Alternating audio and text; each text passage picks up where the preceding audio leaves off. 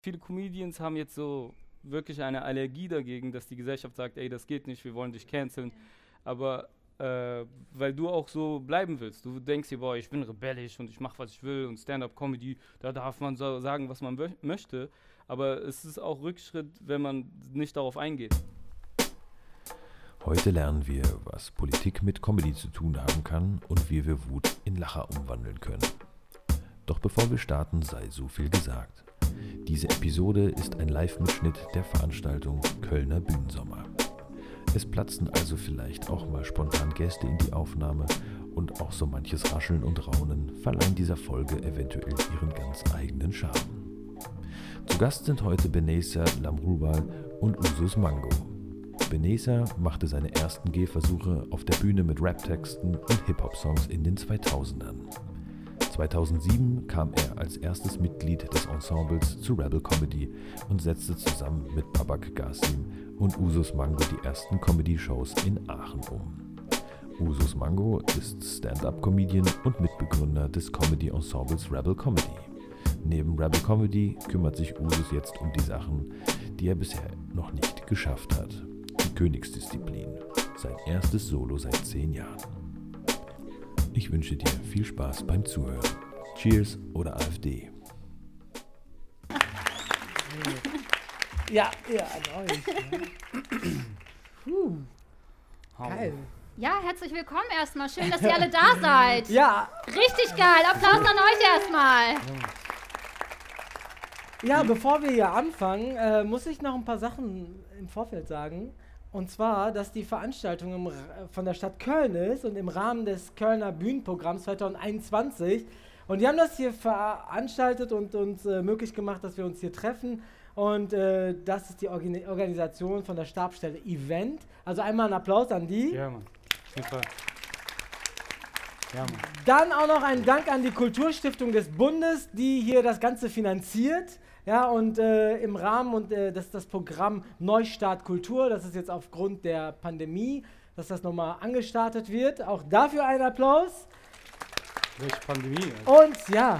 Welche Pandemie? Ja, und ähm, aber noch cooler ist, dass wir gerade auf dem Gelände von TP Zack sind, Zirkus- und Artistenzentrum. Und äh, die haben das hier mitorganisiert und einen Riesendank an die Leute, die uns diesen Ort hier zur Verfügung stellen. Ja. Und noch was. Sorry.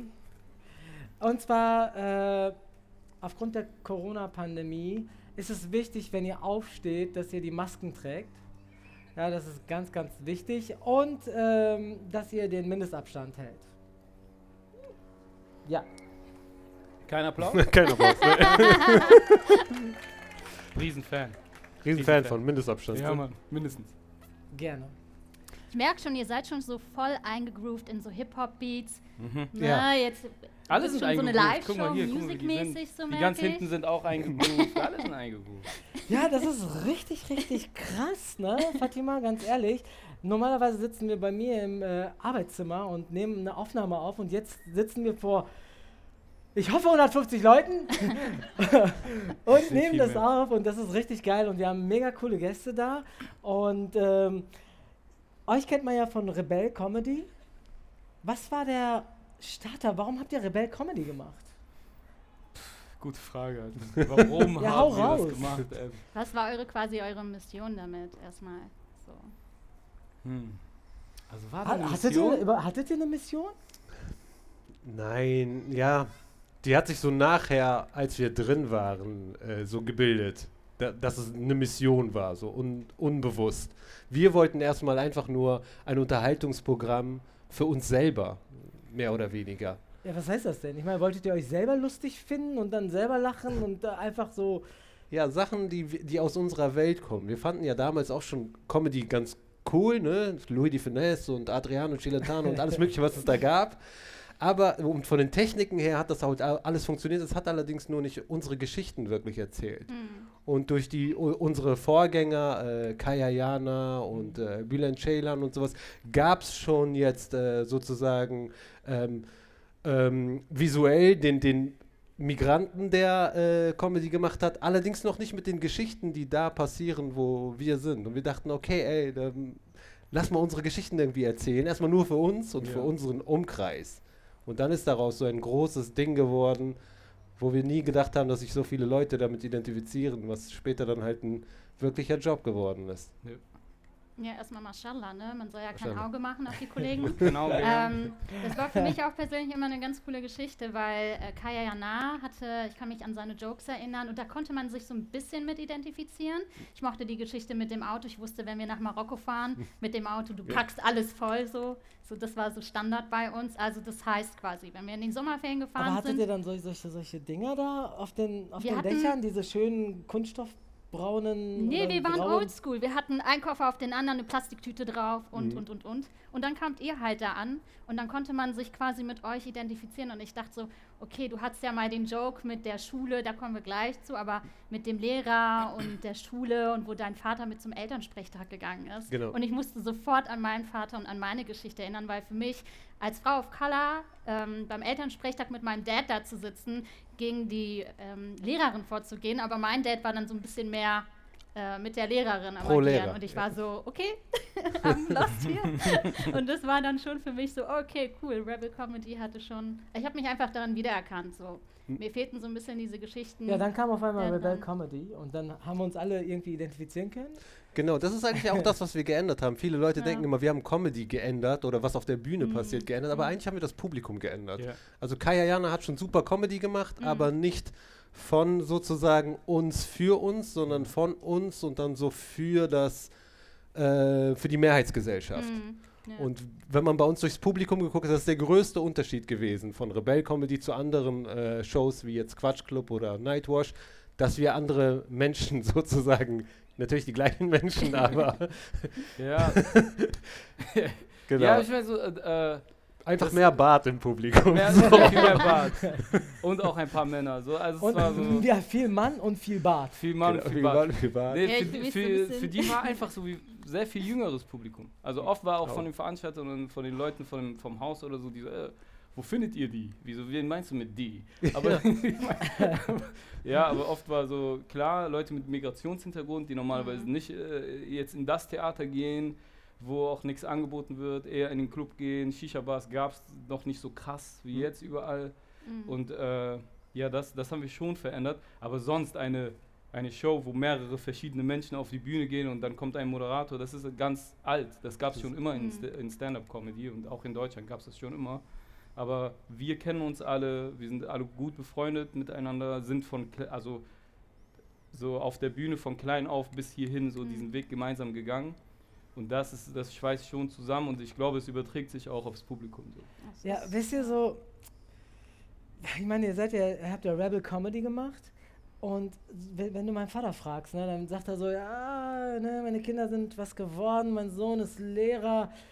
Äh, Was sagen eure Eltern? Boah. Ganz ehrlich, Die sagen sagen die so, nichts. ey, der, der macht Quatsch auf der Bühne und äh, die sind mega cool und was weiß ich. Ich meine, also, Die sagen was- gar nichts. Wir sagen denen Entschuldigung. die sagen gar nichts. Aber was wünschen sich denn deine Eltern? Weil haben Ja. sie gesagt, hey, Usus, wer, werd bitte Arzt?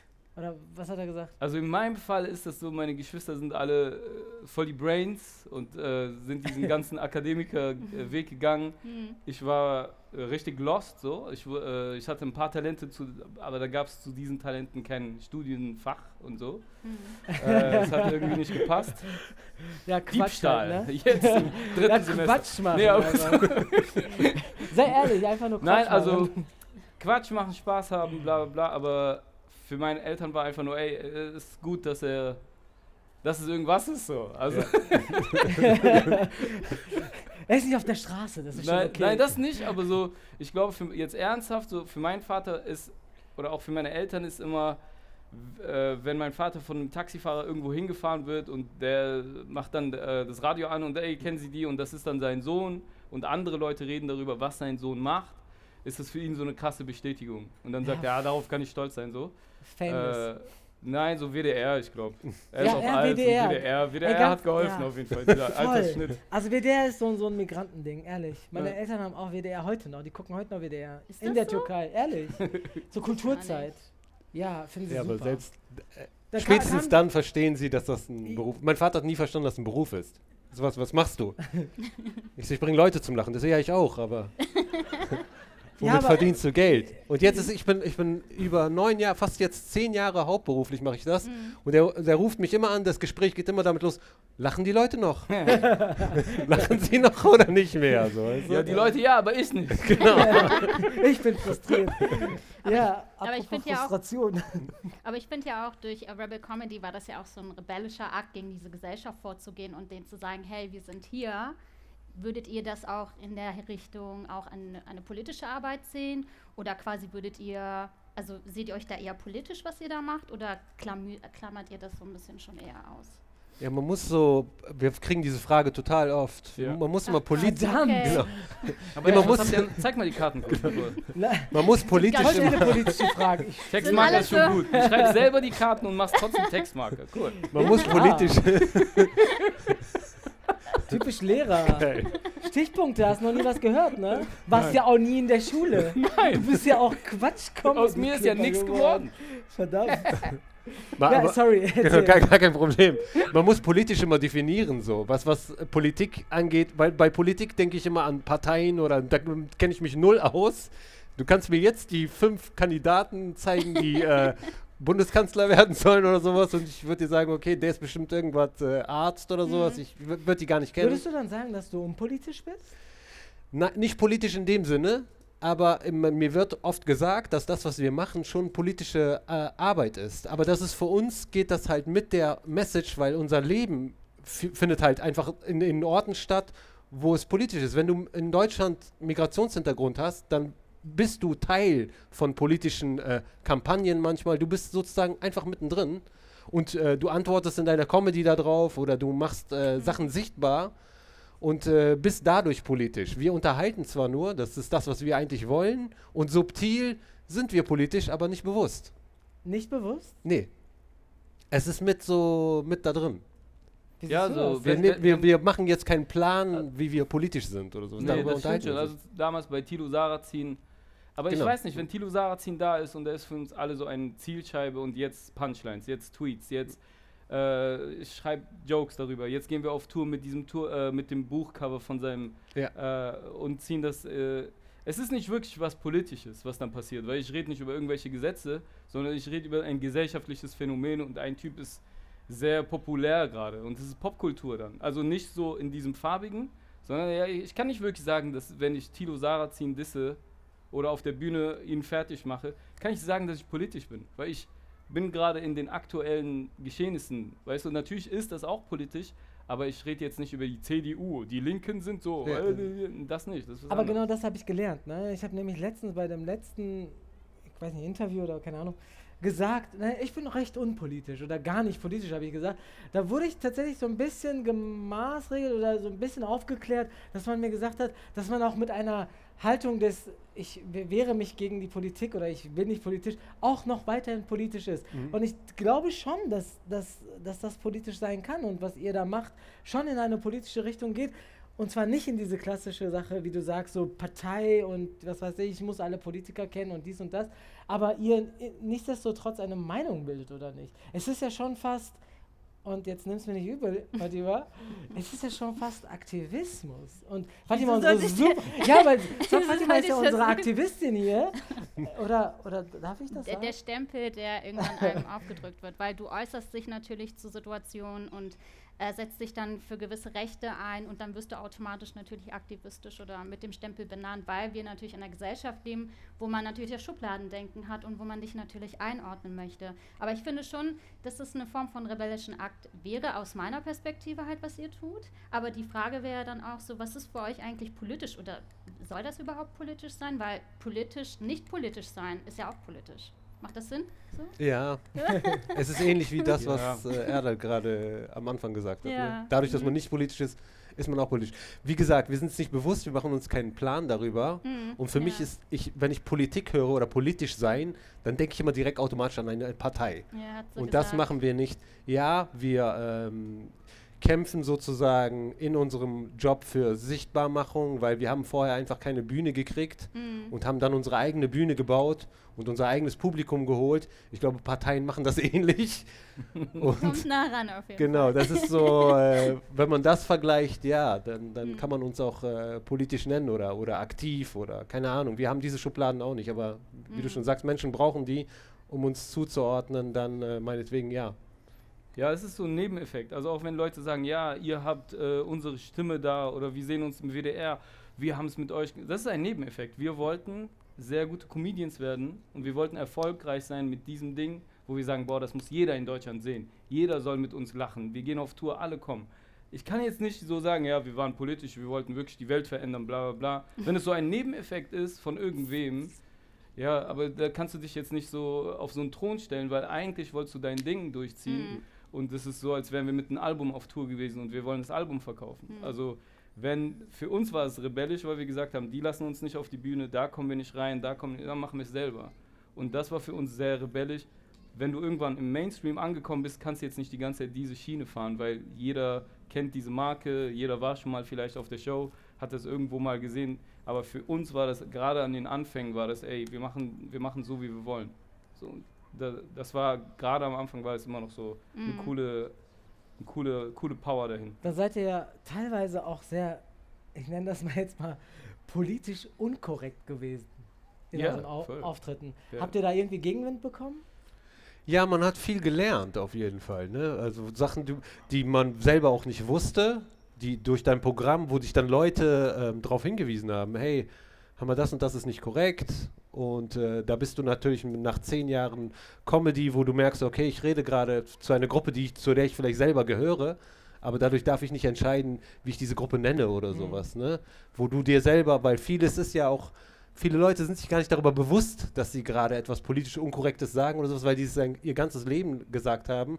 Und das ist ein guter Nebeneffekt, Hm. weil durch die Aufmerksamkeit man halt sehr viele Meinungen gehört hat. Und klar, das passiert bei vielen äh, Comedians, ne?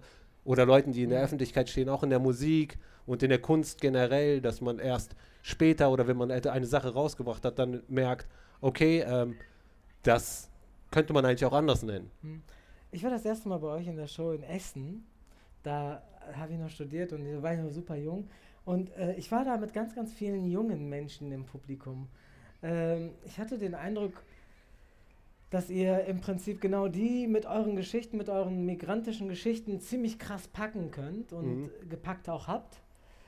Und dadurch in irgendeiner Form Au- Aufklärungspositionen gekommen seid. Also ihr habt die irgendwie aufgeklärt darüber auch lachen zu können und das nicht als Angriff zu sehen immer. Also dass man, war das auch so, also hat das ein bisschen eine Rolle gespielt, als ihr eure Sketches, als ihr eure, eure Bühnenauftritte geplant habt? Ja, den eigenen Schmerz zu überwinden so. Und wenn der andere sich mit dem Schmerz identifizieren kann ne, und es gerade im tiefen Kern so um Diskriminierung geht oder so und du äh, verarbeitest das mit Humor, weil es ja letztendlich nichts anderes als Schmerz, so den du dann aus der Ferne siehst und äh, drüber lachen kannst. Du therapierst dich mehr oder weniger selber damit und der, der sich identifiziert, nimmt davon natürlich auch ein Stück mit. Mhm. Ja, also es ist ja so eine Sache, ne? wenn, wenn, wenn Migranten Comedy machen, dann hat man irgendwie so den Eindruck, als ob man sich so ein bisschen lustig über seine eigenen Marotten macht.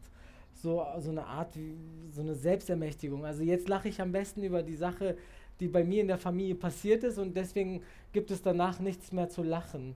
Ne? Also, versteht ihr, was ich meine? Nicht ganz. Also, versteht ihr, was ich meine? Ich habe Also- trotzdem so gemacht die ganze Zeit. Ihr auch? Ja, Ma Was Mango sah da? so aus.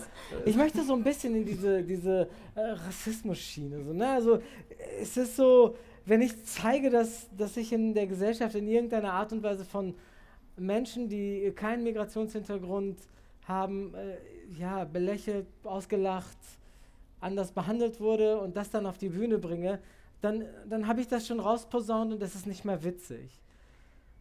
nee, ich glaube, es ist immer wieder witzig.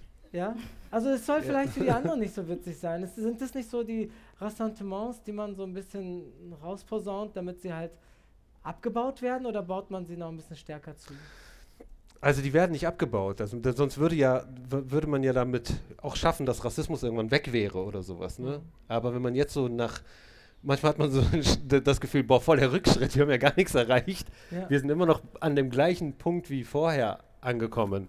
Also, ähm, dass ich da, dass man so lacht und das ist vorbei, äh, sehe ich nicht. Weil es ist einfach, es ist so ein Tool, wenn man so technisch sieht, man bringt so zwei Sachen, stellt man gegenüber, wie jetzt äh, Deutsch und äh, Marokkanisch. Und dadurch entsteht schon die Comedy, weil jeder sieht, okay, das ist total der Gegensatz. So. Es ist wie äh, Dick und Doof damals oder äh, Mhm. Olli und Stan, genau, wo man dann sieht, okay, wenn man diese beiden Charaktere jetzt zusammentut, ist es immer wieder witzig. Mhm. Und ich glaube, es hört auf, witzig zu sein, wenn der Mensch diese Unterschiede einfach nicht mehr sieht, wenn, wenn es so weit fortgeschritten ist, dass man nicht mehr diese Schubladen sieht.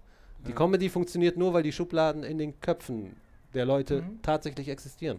Okay. Ich finde das ganz spannend, weil du vorhin auch was von Political Correctness gesagt hast und der Sprache. Und ich finde, Sprache ist total wichtig. Ja. Vor allem reproduziert man auch. Ne? Ich merke das bei mir natürlich auch, dass wenn ich Sprache manchmal bin ich total schlecht in geschlechtergerechte Sprache anzuwenden oder wir knüpfen dann auch immer in unserem Podcast immer an, hey, passt mal auf. Manchmal wählen wir uns da nicht sehr gut gedrückt aus. Das war sehr gutes Deutsch. ähm, genau, und dadurch, ich, ich bin ja natürlich auch nicht frei von Rassismen und reproduziere natürlich aus. Passiert euch das auch, dass ihr da irgendwie in euren Jokes oder in eurer Show das natürlich auch macht und dass ihr dann darauf hingewiesen werdet? Ich meine, Ja, hattest du ja auch schon kurz angeknüpft, bin ich Ja, so. aber es ist, es Mhm. ist so, äh, viele Comedians haben jetzt so wirklich eine Allergie dagegen, dass die Gesellschaft sagt, ey, das geht nicht, wir wollen dich Ja. canceln. Ja. Aber äh, weil du auch so bleiben willst. Du denkst dir, boah, ich bin rebellisch und ich mache, was ich will und Stand-up-Comedy, da darf man so sagen, was man mö- möchte. Aber es ist auch Rückschritt, wenn man nicht darauf eingeht. Also ich finde es auch, es ist zwar, du sagst die ganze Zeit, ich muss so bleiben, wie ich bin und die Leute mögen das an dir, dass du kein Blatt vor dem Mund hast und äh, die vielleicht trauen die sich das nicht und du machst das für die. Aber mir ist, also es sollte einem egal sein, wenn ich so weiter jetzt äh, wachsen sollte mit Korrektheit jedem gegenüber. Ich glaube, jeder kennt das, der in den 90ern aufgewachsen ist und dann hat man noch äh, total asoziale Worte benutzt, die man jetzt nicht mehr, das würde man jetzt nicht machen, würde ich immer noch so reden, wie ich mit äh, 16 geredet habe. Also es, es geht halt nicht, also, ne? Und, und was auch dieses Wiederholen von Jokes und von bestimmten äh, Thematiken Mhm. wie Ausländer so, Deutsche sind so. Das Wort Ausländer gibt es schon gar nicht mehr. Also, das, das, also die Gesellschaft geht schon weiter und ich kann jetzt nicht von meiner, also meiner Kunstform gegenüber, kann ich jetzt auch nicht sagen, ja, ich bleibe jetzt hängen hier und entwickle mich nicht weiter, sondern für mich ist es immer, ich mache das relativ selten, diese Ethno-Comedy im klassischen Sinne Mhm. und ich gucke nur auf meine Kunst, denke ich, und sage mir, ey, ich muss ein besserer Comedian werden. Und wenn das dann da auch, das kommt dann direkt mit, dass es einfach aktueller ist dadurch. Also, Dass ich mich immer wieder neu erfinde und mich darum kümmere, was ist wirklich so mein Handwerk. Und dann kannst du nicht verstauben, weißt du, das. Mhm. Und ich äh, finde, das ist dasselbe. Wenn du nicht am Zahn der Zeit bist, dann äh, ist es halt, äh, wird für dich langweilig und fürs Publikum auch. Die haben dann, äh, der hat ja gar nicht mehr so auf dem Schirm, was Ja. gerade gehört wird oder was gerade, das ist halt langweilig irgendwann. Das ist vollkommen legitim, aber es gibt ja auch so Sachen, wo man sagt, Satire überschreitet halt einfach Grenzen, auch von der Sprache her. Also wo seht ihr da auch eure Barrieren oder eure Grenzen? Was, wo geht es dann halt zu weit oder nicht zu weit? Weil ich verstehe das vollkommen, dass du sagst, Kunst ist etwas, was man total ausleben sollte und Ja. dem Künstler überlassen sollte. Aber inwiefern ist das dann halt geschichtlich oder kolonialistisch natürlich von der Sprache her grenzüberschreitend? Geht, ne? es, wir, Wenn es so die das ja, ich weiß, was du meinst. Es ist auf der einen Seite frei, ne? Künstlerfreiheit sagt man ja immer, ne? Genau. Aber die Freiheit endet da, wo du so die Freiheit von jemand anders einschränkst. Und man muss immer gucken, gefällt das demjenigen, wenn es einen Diskriminierenden gibt oder Mhm. mehrere Diskriminierende, dann muss man darüber sprechen. Also ich habe ich hab ein Set von mir, das ist jetzt fünf Jahre alt. Da rede ich über die masirische Sprache und ich habe sie selber mein Leben lang berberisch oder berbisch genannt. Ja. Immer, für mich war das Kenn ganz ich. normal Mhm. und ich hatte auch gar keine Ahnung, woher der Ursprung davon kommt. Und erst bis mich jemand darauf hingewiesen hat, dass ich das Wort Berber mal in der masirischen Sprache selber sagen soll. Wo ich gesagt habe, das gibt, das gibt es nicht. Dann ist mir aufgefallen, okay, ist eine Fremdbezeichnung. Dann war ich aber immer noch dickköpfig und habe gesagt, ja und, so ist es aber nicht gemeint. Und jetzt kann ich ja nicht entscheiden für alle, die zu dieser Schublade gehören, ob das okay sein soll oder nicht auf einer Bühne. Mhm. Und da fing ich erst an nachzudenken, okay, ich treffe hier ja gerade eine Entscheidung für eine riesige Gruppierung, in der es Leute gibt, die davon verletzt sind. Also muss ich damit aufhören. Also ich stand dann davor, okay, äh, weil das ist das Letzte, was ein Künstler will, ein Set von sich sozusagen, ja, das war damals, weil Videos heutzutage, Internet vergisst nicht, sind schlimmer als Tätowierungen. genau, Tätowierungen. Genau. Kannst du weglasern. Tätowierung kannst du nicht nur weglasern, die stirbt ja mit dir. Wenn du im Grab bist, ist die Tätowierung weg. Keiner sieht die. Das Video bleibt hier. Ja, du hast Deine. Kinder, Kindeskinder und dann guckst du halt anders auf dieses Video, wo du dir denkst, okay, ich habe dieses Wort gerade so plausibel gemacht für alle anderen Menschen und noch ein bisschen mehr Promotion für dieses Wort gemacht. Und auch wenn ich zu dieser Gruppe gehöre, kann ich, habe ich die Entscheidung, weil ich wurde nicht gewählt von allen, zu sagen, du darfst dieses Wort auf jeder Bühne benutzen. Da stößt du halt da dran. Und äh, das benutze ich zum Beispiel nicht mehr. Als wir angefangen haben mit Comedy, man muss sich ja vorstellen, wir sind schon zwölf Jahre, machen wir das. Da hast du ja selber noch eine Entwicklung. Als wir angefangen haben, waren wir Mitte 20. Wir waren auch Rebellen. Jetzt bin ich 42, bin Familienvater. Ich gucke auf manche Sets von mir und denke mir, wie konntest du das zu dem Publikum sagen? Was Bist war mit dir witzig? los? Ich bin noch witzig, aber anders. Ich habe so, ich habe so Baby-Humor manchmal, weil ich halt Kinder habe. Äh, und viele Sachen funktionieren ja trotzdem. Ich habe zum Beispiel das Wort Kanake sehr oft benutzt früher auf der Bühne. Mhm. Es ist- ist für mich, tut es in den Ohren weh, wenn ich das selber jetzt benutze. Meine Kollegen hatten das schon früher. Also ich bin derjenige, der ist schon sehr, Ja. der ist noch sehr lange geritten Du hat. oldschool. Genau. Aber, ja. Es, war, so- es war so ein rebellischer Akt von, okay, äh, wir, wir machen dieses Wort jetzt für uns schön. Selbstermächtigung. Genau, aber das hat nicht funktioniert bei uns. Gar nicht, überhaupt nicht. Es war eher, dass das äh, Deutsche nach, dem, äh, nach der Show zu uns kamen und Fotos mit uns gemacht haben und so, eins, zwei, drei, Kanake. Okay. Also Wieso- ey, wen hast du ermächtigt? Weißt du so. Du hast es dir Du selbst ermächtigt. Ich habe ich hab sie damit ermächtigt. Die, Ja, haben, voll. sie haben sozusagen die Erlaubnis durch mich Ja. bekommen und da habe ich auch, ich so, ey, ich gebe denen gerade die Erlaubnis, das zu sagen, weil die haben mich das ja mit Spaß zu behandeln Scheiße. gesehen. Und äh, das ha habe ich durch die Comedy gelernt, durchs aufs äh, Maul fallen. Das So heißt, ich deine das gelernt. Comedy ist jetzt ernster geworden. Nicht wirklich. Sie ist immer noch, sie ist immer noch genauso ähm, äh, Quatsch, wie die vorher auch war. Nur ähm, ähm, versuche ich halt, sehe ich solche Sachen jetzt, die ich vorher gar nicht gesehen habe, die für mich so, okay, das ist normal, habe ich immer so gemacht. Ich sehe jetzt, okay, man kann sich immer weiterentwickeln. Hm. Es ist auch okay, wenn du die Pampers nicht mehr brauchst, sie abzulegen. weißt du, was ich meine? Sich weiterzuentwickeln. Das ist okay, auch wenn dir jemand danach sagt, ey, aber letztes Jahr hattest du die noch an. Uso, siehst du das auch ich so? ich sehe es auch so, aber wir kriegen diese Frage oft und äh, ich Hör finde. auf, die zu, das Nein, zu das- sagen. das ist- ey. die ist auch die voll sind berechtigt. Wir stellen die Fragen direkt. ich habe die als Frage noch nie gehört.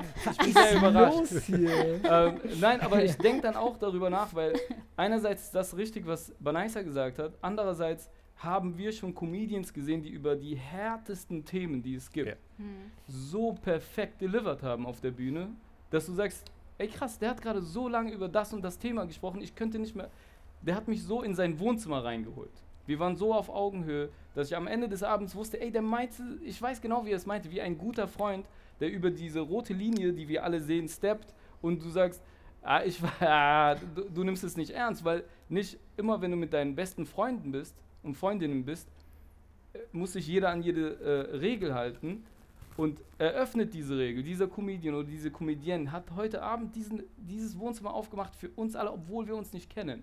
Mhm. Und das ist auch so ein Handwerk, was, wo viele Comedians sagen, ey, das ist das Beste, oder das ist so schwer. Aber die, meine Standardantwort auf diese Frage ist, du kannst über alles Jokes machen, aber du musst Skills haben. Du musst auch wissen, wie das geht. Das ist, du kannst nicht über jedes Thema, wenn du es nicht drauf hast, einen Joke machen. Aber natürlich gibt es diese selbstverständlichen Grenzen, die man nicht überschreiten sollte und so weiter. Aber es gibt Leute, die sind so gut auf der Bühne, die können alles.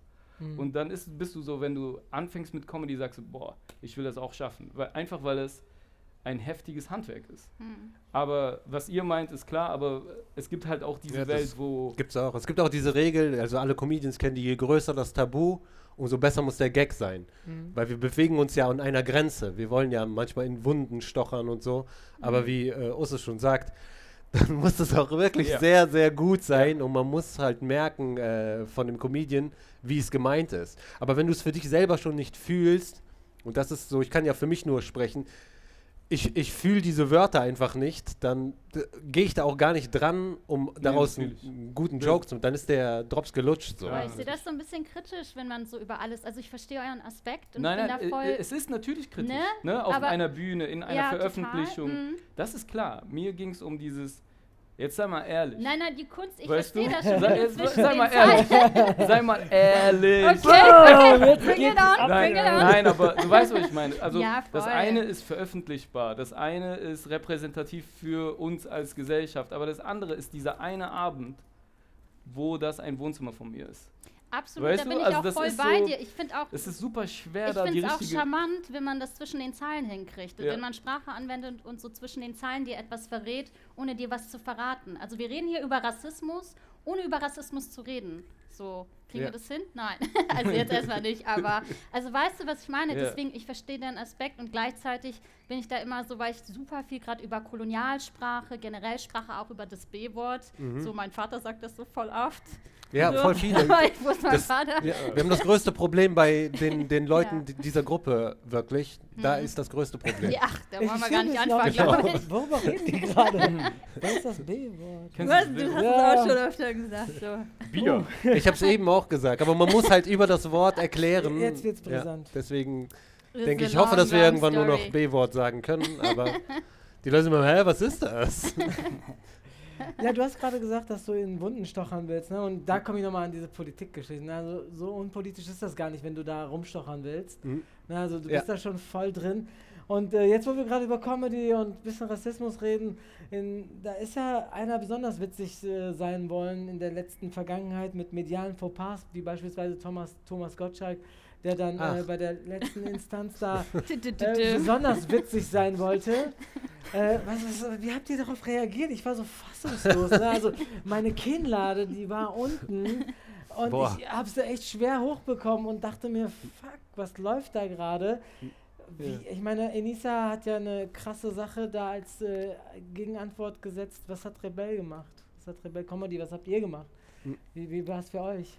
Ich hab, äh, wir waren Fans von äh, Enisa mal wieder. Von Thomas Gottschalk, alles von also, das ist super klasse Das- gemacht von hat. So wir so, ey krass, was die gerade, also an äh, Enisa. Genau, gerade, ja. voll, voll. Also was sie da auch direkt äh, mich bei ihr gemeldet und gesagt, ey, wie heftig ist das, dass sie das auch aus eigenen Stücken gemacht hat. Aber als wir das gesehen haben, da war jeder Satz einfach schlimmer als der nächste, so, äh, als Ja, der Nein, davor. das hat er nicht gesagt. Nein, das hat Genau. er nicht gesagt. Auf, hör auf, ich will das Genau. nicht. Und das ist das, daran, das beobachtet man halt heutzutage immer wieder. Die Leute sind sich in ihren Köpfen halt nicht wirklich darüber bewusst. Es ist so eine lange Gewohnheit so in seinem Mhm, Kopf, dass er ja. sich denkt, hey, das war gar nicht böse gemeint und dann haut er dieses Beispiel mit Jimi Hendrix raus und da war vorbei. Ja, er, weiß, wie sich Schwarze fühlen. Ja, aber da waren mehrere, da war auch dieses äh, Mädchen, die von, äh, Dieses Genau. Vanessa. ich weiß nicht mehr, wie sie Auch heißt. eine der Darsteller. Genau. Schauspielerin, genau. Sie hat dann halt den besten Vergleich überhaupt. Oder von aus dem Big Brother Haus war auch jemand da. Jürgen, genau. Ja. Jürgen. Genau, und das ist es auch. Guck mal, sein Beispiel war, ich habe einen Freund, der mir das sozusagen erlaubt. weißt du? Selbstermächtigung. Genau. Fremdermächtigung. Oh, keine Ahnung. Aber mein Vater war da voll witzig und also meine Eltern haben das mitbekommen und die sehen da auch so ältere Marokkaner, so arabisch konservativ so, ne? Und mein Vater meinte so, hä, warum regst du dich auf? Wer nimmt den Jürgen Vogel ernst? Heißt der Jürgen? Nee, Quatsch, wie heißt der nochmal? Jürgen. Jürgen, Jürgen, irgendwas. ja. Er hat, kein, er hat keinen Nachnamen. Großer Bruder, du bist immer. Er ist nur genau, und Jürgen. er meinte so, hä, den nimmt doch keiner ernst, Fatima, so, du hast Ja, genug andere Sachen. Ja, ich frage mich dann ne? auch immer so, ey, muss ich wirklich darauf, äh, ist schon nicht alles gesagt. also ist mit dem, wie sich die Leute dort da so nackt gemacht haben und so äh, das gezeigt haben, muss ich noch irgendwas sagen? Klar, the Ja. hate is gonna hate. Äh, Also, ich weiß nicht. Äh, ist auch so, äh, ist auch ein bisschen ermüdend, Mhm. äh, immer wieder ähm, sich über etwas aufzuregen, wo du jetzt nicht so viel Power hast, dass sich das ändert. Also, Ja, oder äh, für mich ist da wichtig, so zu checken, äh, ja, äh, unterschätzt nicht, wie viel das in Deutschland noch ist. Äh, komm aus deiner Bubble raus. Äh, also äh, nicht so naiv rumzulaufen. Also nicht so naiv rumzulaufen, nur weil du ein paar Leute kennst, die so sind. Das sind immer noch hier so voll viele Menschen und du kennst die wenigsten. Und die kenne ich auch nicht. Die wissen auch nicht, dass du voll korrekt bist und so. Die denken die schlimmsten Sachen von dir. Und äh, ja, was erwartest du? Also, was erwartest du? Mir ist es so, mir ist es in dem Sinne egal, ich kann mich nicht so sehr damit identifizieren, dass ich sage, ja, das ist jetzt unser Problem, wir sollten jetzt voll lang über Thomas Gottschalk reden. Ich, ich, ich habe keine Kraft dafür, ehrlich gesagt. Also. Aber wenn nicht du, wer denn? Ich Ja, meine, wer viel- soll denn darüber reden? Ganz Nein, ich meine, es ist genügend andere. Und dann sehe ich so, ey, qualifiziert, Inisa, äh, Killer, das ist super, Ja. das ist super. Okay, jetzt soll ich jetzt auch noch irgendwas sagen. Alle Winkel sind da und es spricht ähm, wo ich so sage, ja, okay, na, äh, irgendwann, ich bin jetzt 40, wir haben das schon oft gesehen so und irgendwie geht die Brisanz weg, auch wenn sich viele darüber aufregen. Finde ich gar nicht. Ich bin auch 40. Ja, Alle sehen so jung aus. Und ich würde sagen, ja. tatsächlich, das ist schon fast äh, in Nein, ich finde es voll berechtigt, wenn man Ja, sich ich darüber will- aufregt. Ja, ich, aber ich, bin will so, mich ja nicht nur darüber aufregen, Usus Ja. Manu, ne? Also ich will ja auch was dagegen tun. Ja. Cool, Und ich wertvoll. gebe diesem Spacko, Ja. dem ich äh, jahrelang meine Aufmerksamkeit äh, tatsächlich gegeben habe, weil ich Wetten das cool fand, äh, nicht mehr die Aufmerksamkeit. Und ganz im Gegenteil, jetzt möchte ich auch sagen, ey du, darf ich das sagen gerade? Was Spacko? willst du Du denn du meinst sagen? Spacko, du ja, ich Spacko wollte nicht noch eine sagen Stufe höher Du hast gehen, schon aber vorhin das F-Wort okay. gesagt. ey du Penner, ne, ich habe keinen Bock mehr auf dich und äh, Okay, unsere Sprache Ich- verändert sich Penner war heute beste Punchline. ich Penner war heute möchte, beste Punchline. ich möchte gerne, äh, weil ich nun mal auch eine Pla Plattform Ja. habe, wie ihr ja auch, äh, was krasseres dagegen sagen. Ja. Ich möchte mich nicht nur da, dagegen äußern, sondern ich möchte auch Leute, die das mitgesehen haben, in irgendeiner Art Voll. und Weise aufklären und sagen so, ey, nee, so, das darf man echt nicht mehr sagen. Und kann sein, dass du es gesagt hast, aber äh, hör auf damit, scheiß drauf. Ne? Also, ich ich finde es super. Ja. Ich finde es super. Aber hast, kannst du nicht auch verstehen, dass jemand sagt, another one? Aber ganz Weißt du? ehrlich, ey Usus, ne, ey, ganz ehrlich, da, ey, wo, wo tritt ihr auf? Die letzte Instanz war doch WDR, ne? Und ihr, Nee, ihr, letzt- ihr seid, doch, also klar, stimmt, doch, war, ja. Das, Ja. war, das sind doch eure BFFs, oder nicht? Das sind Ja. doch eure Best Ah ja, stimmt, Friends okay, Forever. genau. Ihr seid doch dort Ja, okay, man muss- andauernd im Fernsehen. Also, wenn man meine, denkt- Also ihr seid doch die Plattform und, also schlechthin. Ja, wenn man denkt, doch WDR wäre so ein Mann, hey, so Herr, Herr, WDR. Wir haben mit dem äh, gleichen ich gesprochen. Nein, natürlich nicht, das ist mir schon klar, dass das Produktionsfirmen sind und so weiter. Aber ganz ehrlich, ihr seid dort und ich meine, so, so ein Laie, was heißt, wir sind der, dort? Der, der nicht in, in den Medien äh, arbeitet, der, der denkt sich, hey, Ja. äh, Usus Äh, da drüben und- ist übrigens unsere Küche beim WDR. Vertrag, ne? Ja, es ist schlimm, dass du Ja. das so siehst. Also, Ja, dass, nein, dass man sich vorstellt, das dass die so- Leute das so sehen. Ja, vielleicht ist für schon. schlimm. Ja. Und es kann Genau. echt so sein. ja, durchaus. Auf jeden Fall. Und es ist schlimm. Ja, nee, wir haben das aber öffentlich auch, wir haben das aber öffentlich direkt selber verurteilt. Ne? So, Ja. äh, Achso, Das hat, hat man von euch was Ja, erwartet, aber es ist kein das passiert äh, ist? genau. Also jetzt nur, Ja, jetzt ja, das wo kam- eh davon reden. wenig, aber das Ne? kam genau Oder dasselbe warum- so, weil ihr arbeitet ja mit dem WDR zusammen. So. Ach, und dann hat man Genau. euch direkt auch dafür abgewertet, warum ihr da in der Zusammenarbeit Nein, seid oder wie man war ist einfach das? auch ins Gespräch gekommen. Genau, man Okay. wollte wi- Ja. wie wissen, ist die wie. Beziehung? genau. wa- Was Mhm. macht das mit euch? Ist da wirklich dieser Amo WDR? Also, äh, Herr WDR. also ist das, ist das wirklich so klein? Ist das nicht so ein Riesenkonzern, wo du irgendwie mal Macht hast, nur weil die Leute dir eine Bühne geben, dir Kohle geben und du kannst dich ein bisschen entfalten und die so, ja, okay, jetzt haben wir WDR auf jeden Fall mehr für Diversity gemacht. Du weißt ja nicht. Du weißt ja nicht, was die Agenda von einem riesen Sender ist. Genau, und äh, auch innerhalb des Senders. Also die Leute, die mit uns gearbeitet haben, für, für die ist das wahrscheinlich noch schlimmer die gewesen. schämen sich Ja. hart. Genau, weil die Ja. gerade durch uns für genau das Gegenteil sozusagen gekämpft haben. Ja. Und dann Ja. kommt äh, sowas rein. Aber noch äh, eine Sache ist zwar äh, an der Reaktion, finde ich klar, aufmerksam machen auf jeden Fall und äh, so das Problem sichtbar machen. Aber was heutzutage häufig passiert, ist Shitstorm bei den Leuten dann mit Mhm. tausend Beleidigungen und sowas. ja. Und das erzeugt für mich genau das Gegenteil. Weil dann machen sie es erst recht oder die machen ihre Kommentarfunktionen aus, suchen sich dann Bestätigung von Leuten, die Mhm. ähnlich denken und, und zeigen dann mit dem Finger auf diejenigen, die sich beschweren und sagen, guck mal, wie asozial die sich beschweren. Wa warum sollen wir auf die überhaupt hören? Deswegen ist immer die Art, wie man reagiert, also das stand ja relativ früh schon fest, dass Enisa das macht. Ja. Und da war, okay, was sollen wir jetzt noch großartig machen? Das ist das Beste, was man machen kann, ist mit einem äh, Format entgegenzukommen und äh, das zu zeigen, wie es eigentlich hätte sein sollen. Ja. Aber ist das dann auch so bei euch, dass ihr dann öfter für solche Vorfälle quasi mit in die Verantwortung gezogen wird? In Anführungszeichen, dass Leute sagen, hey, da ist das und das passiert, warum gibt ihr da kein Feedback oder äußert euch nicht oder, Genau, oder zu distanziert Halle, euch, Hanau genau. oder sonst Genau. irgendwas so, ne? Weil ähm, Ja, ihr seid ja mit in dem Team und quasi die Leute sagen ja auch quasi, Rebell ist ja halt in der Hinsicht schon ein politischer und aktivistischer Akt, der Stempel, der von außen kam. Den Ja. ihr euch aber nicht gegeben habt. Genau, genau, ne? aber da kommen Leute, Genau, hey, warum macht ja. ihr nicht darauf oder warum Genau. distanziert ihr euch nicht davon? Ja. Wir, unser, seit dem 11. September sind wir uns nur am Distanzieren. wir, haben uns einmal im, wir haben uns einmal im Kreis distanziert. Welcher Kreis? überall von das meine, das das, genau das, das Ja. kennt jeder. Was sagst du dazu? Da hinten in Afghanistan ist irgendwas passiert. Ja, was habe ich damit zu tun? Also jeder kennt das ja von seinem Freundeskreis oder auf der Arbeit und dann kommt jemand und sagt irgendwie, du musst da Stellung beziehen. Das ist dasselbe nochmal. Mhm. Wir sind ja, jeder ist ja busy mit seinem eigenen Kram und man kann nicht die ganze Zeit ein Pressesprecher für etwas sein, was du nicht bist, für dich. Also das, das macht so gar keinen Sinn, weil es lenkt einfach nur ab und äh, ich verstehe das voll, dass das sein muss. Aber wenn wir ehrlich sind, ist viel Gegenwind passiert. Und, und Voll. äh, ich glaube, da, da war so in Deutschland so, ey, was geht ab? Ja, Aber ich höre auch so, dass du ja auch sagst, dass du total müde bist von diesen ganzen Debatten und so. Wie war denn euer Anfang bei Rebel Comedy? Habt ihr da viele Ablehnungen gekriegt als Ja, in den ja. ganzen Joke-Bereich. Comedy? Wie, wie kam man da rein? Was würdet ihr jemandem überhaupt Also- empfehlen, der sowas machen wollen würde? Also, ich mache jetzt Comedy. Komme ich mit rein bei Rebel Comedy? Ja, auf jeden Fall. Nein. so einfach. Sie hätte einfach nur fragen sollen. Nee, Okay, ich bin so witzig, bin ich jetzt leider nicht, aber okay. Vielleicht gibt es ja eine Schule, witzig. Akademie oder Leute sind bei so. uns witzig? genau, wer jetzt bei uns So wissen. eine Akademie oder sowas, bitte. Ja, Ja, ich habe noch keine Frauen bei euch gesehen, Boys. So. Bist du sicher? Noch nicht 100 Pro. Sorry.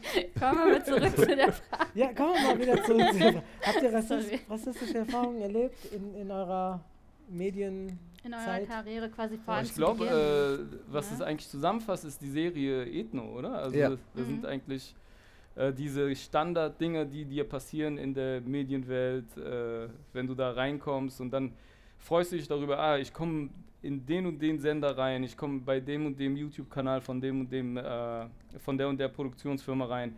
Ja, und dann ist so, ja, äh, kannst du Beatbox? Du bist doch, äh, Genau. du bist doch nicht deutsch. Äh, wir machen Kannst am Ende? Breakdance. Wir machen am Ende Break. Kannst du Breakdance. Kannst du breaken hier? Cool, oder? Du mal Ja, so yo, mal yo, was. yo in die Kamera ja, yo, machen? yo, yo, mach mal yo, yo, yo. Nein, das Äh, soll nicht passiert. Also auf jeden Fall, Doch, also doch. wir haben das eigentlich mehr oder weniger verarbeitet in Ethno und da äh, kommst du.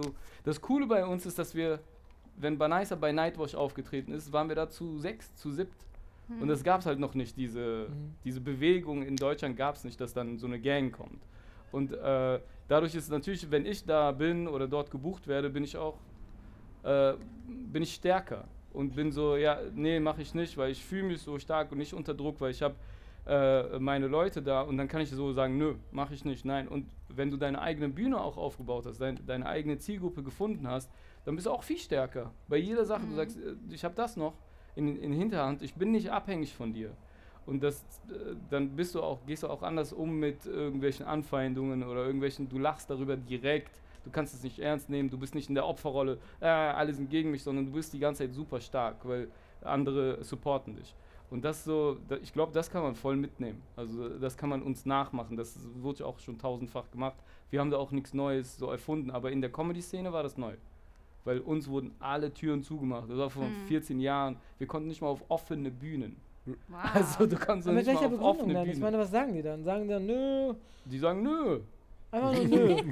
also das ist wie die. Ausrede, so, du kommst hier nicht rein, weil du falsche Schuhe anhast. Voll. Also, also das kann man sich jetzt nicht mehr vorstellen. Aber das Mhm. war so und bis wir dann äh, hier in Köln auf den Ringen, glaube ich, haben wir Mhm. die eigene äh, offene Bühne gemacht in vollen kleinen Laden. Das Ding war dann voll und dann äh, wird der Name Rebell immer größer und dann sagt dir keiner mehr nö. Aber das ist so, aber du musst erstmal so ein paar Mal äh, so ein Nein bekommen und dann gehst, kriegst du das Nein und du bist mit Banaisa und Babak unterwegs und es ist nicht mehr so schlimm, ein Nein bekommen zu haben, Ja. weil wir gehen noch danach irgendwo chillen und lachen uns kaputt und dann ist okay. Aber alleine das alleine durchzumachen als Frau, als keine Ahnung was, in der Comedy-Szene, in der Unterhaltungsbranche, hey, ich hätte das, ich hätte das, äh, alleine hätte ich das vielleicht dreimal probiert und dann wäre ich, ciao, Alter, ich habe irgendwo auch eine Würde, Alter, hör mal auf.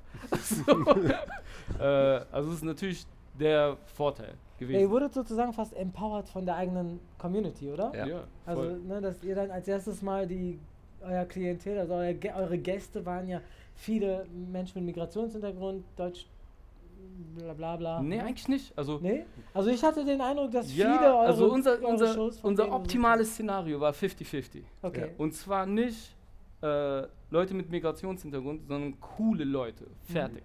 Leute, die mit coolen Leuten aufgewachsen sind, Leute, die mit Hip-Hop aufgewachsen sind, Leute, die mit Basketball aufgewachsen sind. Das war für mich und Babak und so, und wenn wir dann darüber gesprochen haben, war auch so, wenn es Kalkül gab, dann war es nicht politisch oder keine Ahnung, sondern ey, der Thomas muss sich genauso wohlfühlen wie der Mohammed. 100 Prozent. Also das war so, manchmal, wir haben so einfach utopische Sachen, so, und ey, die, die müssen sich gleich wohlfühlen. Wir können jetzt nicht die ganze Zeit über Deutsche schlecht reden und weil es immer ein guter Lacher ist, wenn da so viele Ausländer sitzen, es geht nicht. Und wenn irgendwas Kalkül war, dann war, ey, Thomas muss sich auch wohlfühlen, auf jeden mhm. Fall. So, aber ansonsten, also das war so, wir wollten gar nicht so viele Leute mit Migration zu Nein, Spaß. Du kommst hier nicht rein. Aber warum? Ich komme schon in die Disco nicht rein. Ja, jeder, nein, nein, also jeder mit Migrationshintergrund hatte halt immer so drei, vier deutsche Freunde, die mit ihm aufgewachsen ja. sind. Standard, ja. Genau, und die kennen, die können sich genauso mit den G Geschichten identifizieren. Ja. Also die wissen ganz genau, wovon das handelt. Aber ja, 50-50 so ist das. Äh, boah, das wäre so ein ja. Traum. Das wäre Traum. Das ist so eine Bubble-Sache, ne? Also irgendwie kommt man nicht aus seiner Bubble raus und wenn man dann rauskommt, dann nur ganz klein. Ja. Das, ja, das ist echt schwer. Ja, man sucht halt ja. das Feedback, ne? Ja. Wir, wir haben als Comedian suchst du das Feedback, du willst ja das Lachen haben. Mhm. Und dadurch, dass wir dann, wenn wir irgendwo hingegangen sind, die haben uns da nicht reingelassen oder nicht auf die Bühne, dann hatten wir uns noch ja. und konnten uns gegenseitig zum Lachen bringen. Absolut, 100%. Aber jemand, der wirklich alleine ist und das Feedback jagt, der wird sich dann überlegen, so, okay, ich habe jetzt nur dieses Publikum, mhm. wie bringe ich dieses Publikum zum Lachen?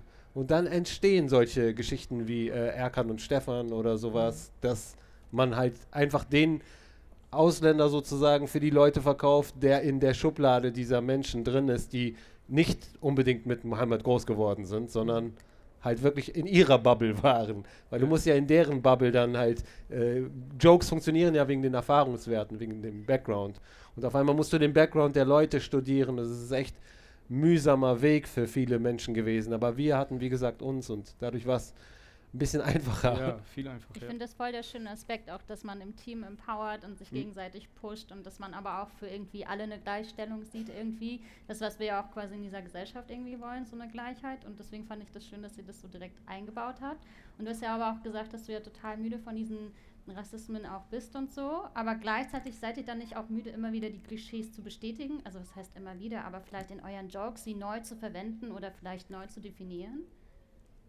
So nee, als typisches jetzt zum Beispiel mit dem Flieger, wenn du kontrolliert wirst für Sprengstoff. Ja, sowas ist ganz brutal. ermüdet. Wenn jemand jetzt so, noch ne? mit Flieger-Jokes äh, von das Dings kommt. Ja nicht, ne? nee. Genau. Man, man, bringt aber die Klischees schon in die Zeit, ne? Mhm. In die heutige Zeit. Okay. So, äh, also mit, mit Sachen wie manche mit WhatsApp umgehen zum Beispiel. also, also da ist man immer noch ja. äh, mit den äh, Sachen dran. Diese Schubladen sind halt immer noch wirklich da. Ich hoffe, dass wir die nicht mehr irgendwann andere, also nicht nur andere Schubladen da sind, sondern einfach wir uns davon loslösen können und einfach Geschichten erzählen mhm. und äh, das dann halt das Hauptthema ist. Aber wir sind meines Erachtens nach noch weit davon entfernt. Mhm. Ihr könnt sie reformieren. Wie? Also eure alten Geschichten könntet ihr quasi neu aufsetzen und dann nochmal neu reformieren. Okay, ich äh, schicke euch die Rechnung später. ja, das war auch schon die aktuelle Folge des KW Hanne Podcast. Wenn sie dir gefallen hat, schreib doch bitte in die Kommentare bei Instagram und lass ein bisschen Liebe da. Für konstruktive Kritik sind wir natürlich auch sehr dankbar.